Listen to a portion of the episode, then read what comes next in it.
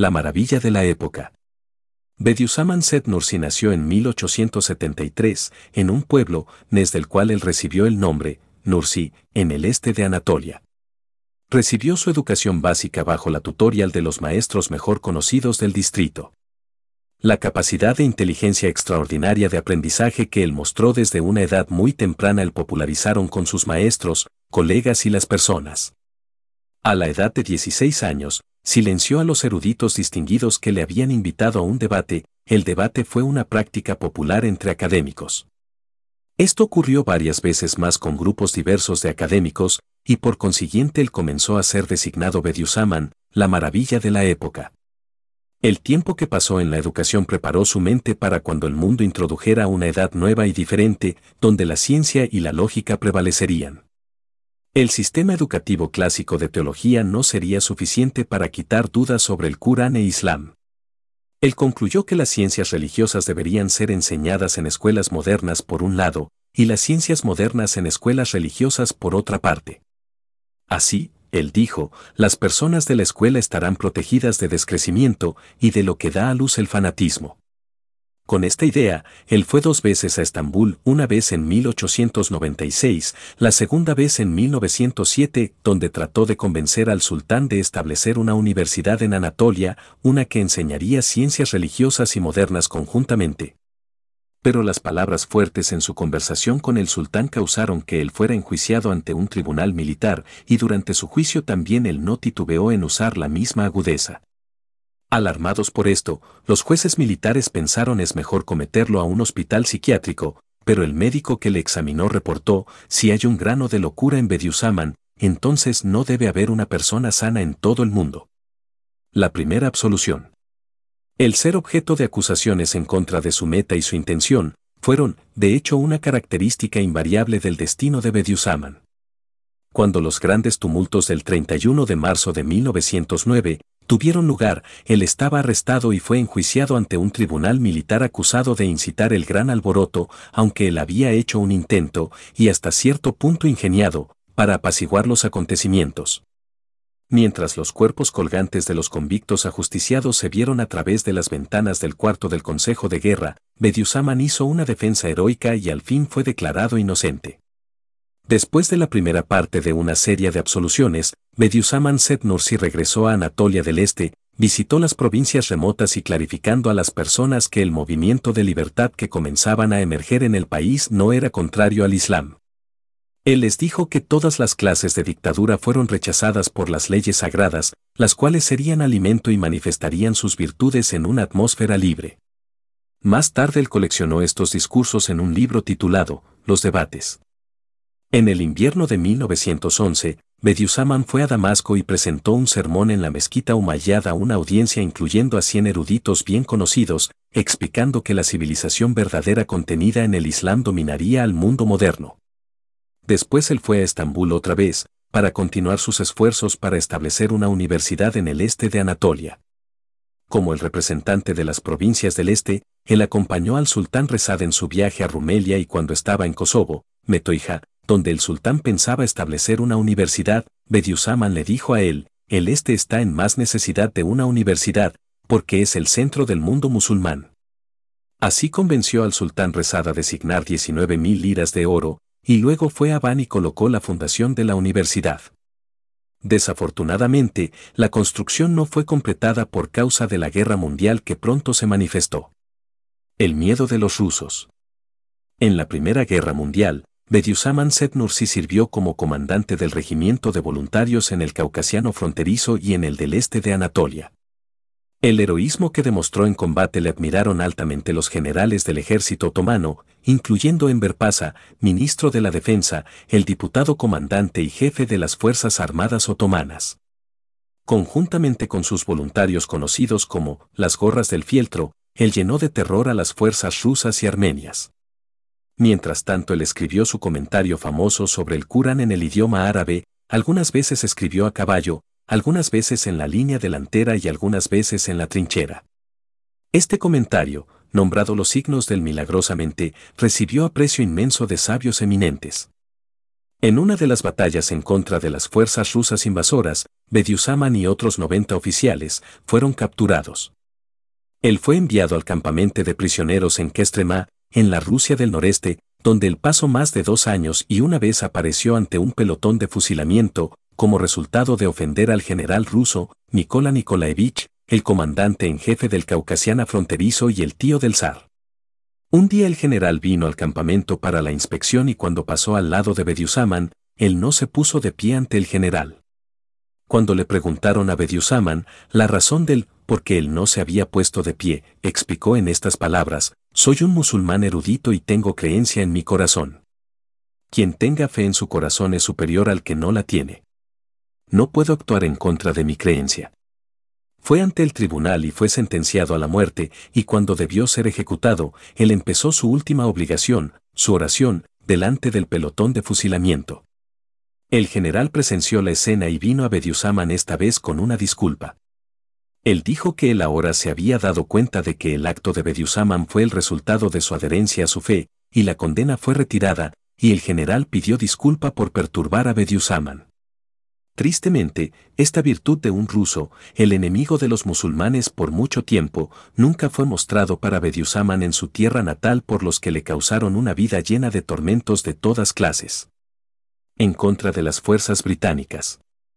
En medio de los grandes tumultos causados por la revolución comunista, Bediüzzaman encontró una forma de escapar y después de un viaje largo, regresó a Estambul en 1908. Él fue recompensado con un medallón de guerra y Enver Pasa, ministro de Defensa, le ofreció algunas posiciones en el gobierno.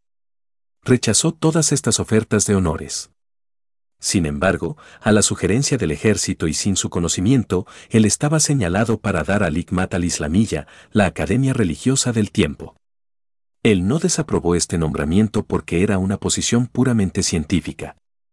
En 1922, en las invitaciones del gobierno que recurrió 18 veces, Bediüzzaman Set Nursi fue a Ankara y fue recibido en la Asamblea Nacional Grandiosa con una ceremonia. Sin embargo, él no podría encontrar en Ankara lo que él había anticipado, más bien él vio la mayoría de los representantes eran negligentes en sus obligaciones religiosas. El 19 de enero de 1923 escribió una evaluación de los representantes. Como resultado de esta evaluación 50 de 60 de los representantes comenzaron a rezar. Bediüzzaman pasó ocho meses en Ankara y luego salió con destino a Van. Por dos años, él vivió allí en reclusión y se ocupó solo con la meditación y la oración. Mientras tanto los acontecimientos desafortunados conocidos como la rebelión del Este se manifestaron. Los rebeldes buscaron la ayuda de Bediüzzaman, como él tuvo una influencia fuerte sobre personas, pero Bediüzzaman se rehusó a sus peticiones, él dijo, la espada debe ser usada en el interior de nuestro propio pueblo. Abandonen su intento, pues está condenado al fracaso y puede causar la aniquilación de miles de hombres inocentes y mujeres por algunos criminales. Otra vez Bediüzzaman fue acusado falsamente y enviado al exilio en Burdur, Anatolia Occidental. Allí él fue mantenido bajo vigilancia estricta y opresión, pero esto no le impidió enseñar las verdades de fe a las personas alrededor de él y de coleccionar sus escrituras en secreto en un libro. Sus actividades fueron reportadas a Ankara y luego un plan estaba preparado para silenciarlo. Le enviaron a Barla, un lugar remoto en Anatolia central rodeada por montañas, con el pensamiento que Bediüzzaman eventualmente moriría allí de impotencia y la soledad. El surgimiento del Rizal e Inur. En realidad, la diseminación de las verdades de fe no debían de haber causado alarma, ni debían haber sido un crimen que causara el hacer planes contra la vida de un hombre. Sin embargo, fue un crimen imperdonable bajo las circunstancias del tiempo. Pues esos fueron los días cuando el despotismo había fracasado sobre la nación con toda su oscuridad y pavor, una abolición había sido puesta sobre el Adán, la llamada para la oración, cientos de mezquitas servían para propósitos poco religiosos, los planes para recortar todo lo que conectaba a la nación con su pasado y sus valores morales estaban en trámite, y la mera mención de religión fue cuestión de gran coraje la cabeza del departamento de la prensa del gobierno le podría ordenar a los editores de periódicos a terminar dentro de 10 días todos los artículos que directamente o indirectamente mencionaron la religión, como si fuese considerada dañina por conducir al surgimiento del concepto de la religión en las mentes de la juventud. Tal eran las circunstancias bajo las cuales Bediüzzaman Set Nursi entró en la segunda parte de su vida que él llamó el set nuevo, y que estaba dedicada a la escritura y diseminación de las verdades de fe. Tomando como meta la reanimación de fe la cual es la primera parte y la verdad más importante del cosmos, Bediüzzaman dijo, demostraré para el mundo que el Corán es un sol espiritual que nunca se sedimentará y nunca estará apagado. Así lo hizo. Bediüzzaman no murió en Barla, donde él había sido enviado a morir aisladamente, pero un set nuevo emergió de allí, y con eso emergió un sol sobre el mundo de ciencia y cultura, uno que ha estado iluminando millones. En Barla, también le esperaban a Bediüzzaman una opresión y una vigilancia asombrosa. Pareció que sus enemigos aún no habían conocido, quien, en la guerra mundial había sido el terror de los rusos, en Estambul había escupido en la cara del británico que estaba en su búsqueda, y regresó varias veces de las orcas. Todavía más tarde tuvieron tiempo de conocerle y al fin se encontraron teniendo que admitir, a pesar de que todo lo que hemos hecho en el que pasaron 25 años, no hemos podido impedirle a Seth Nursi sus actividades. Bediüzzaman escribió tres cuartas partes de la colección de Risale y Nur durante los ocho y medio años que él pasó bajo la opresión absoluta en Barla. Los ensayos se estaban multiplicando escritos a mano, ni el autor ni sus estudiantes podrían permitirse los costos de los timbres postales aun si habían podido, no tuvieron la libertad. La escritura a mano fue también una tarea peligrosa, pues estas personas estaban siendo torturadas en prisiones y estaciones de policía, y cada intento estaba hecho para impedir a personas el contacto con Beidusaman. 600.000 copias escritas a mano. Aquí debe notarse que en aquel tiempo la escritura o diseminación de aún literatura religiosa sola no fue nada menos que el intento desafío y la lucha firme, valiente y continúa que Bediüzzaman Set Nursi y sus estudiantes ejecutaron. Cuando bajo estas circunstancias las cuales el Risale y Nur fueron escritas y estuvieron diseminados sobre Anatolia son tomadas en cuenta, no es difícil darse cuenta que también fue Maryam Jameela, la escritora musulmana americana es bien conocido, cuando ella dijo, no es exageración afirmar que si la fe islámica permanece en Turquía es debido a los esfuerzos incansables de Bediüzzaman Set Nursi. Ciertamente, aquellos instruidos por Rizale y Nur en las lecciones de la fe de realización se reforzaron, haciendo así sus creencias y lograron un coraje pregónale y un heroísmo. Con Bediüzzaman, quien representó en su persona la personalidad espiritual del Rizale y Nur, como su líder, esos centenares ahora millones de estudiantes de Nur colocan un patrón para otros musulmanes y constituyeron un soporte para ellos en esos días llenos de riesgos como comandantes valientes alentando el ejército con sus estados.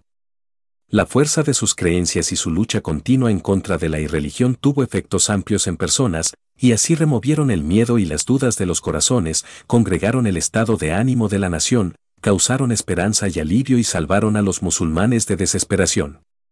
Bediüzzaman fue arrestado en 1930 con 125 de sus estudiantes y los juzgaron en la corte criminal de Esquiseir. En la prisión de Esquiseir pasaron 11 meses durante el juicio, tuvieron que aguantar tormentos insoportables.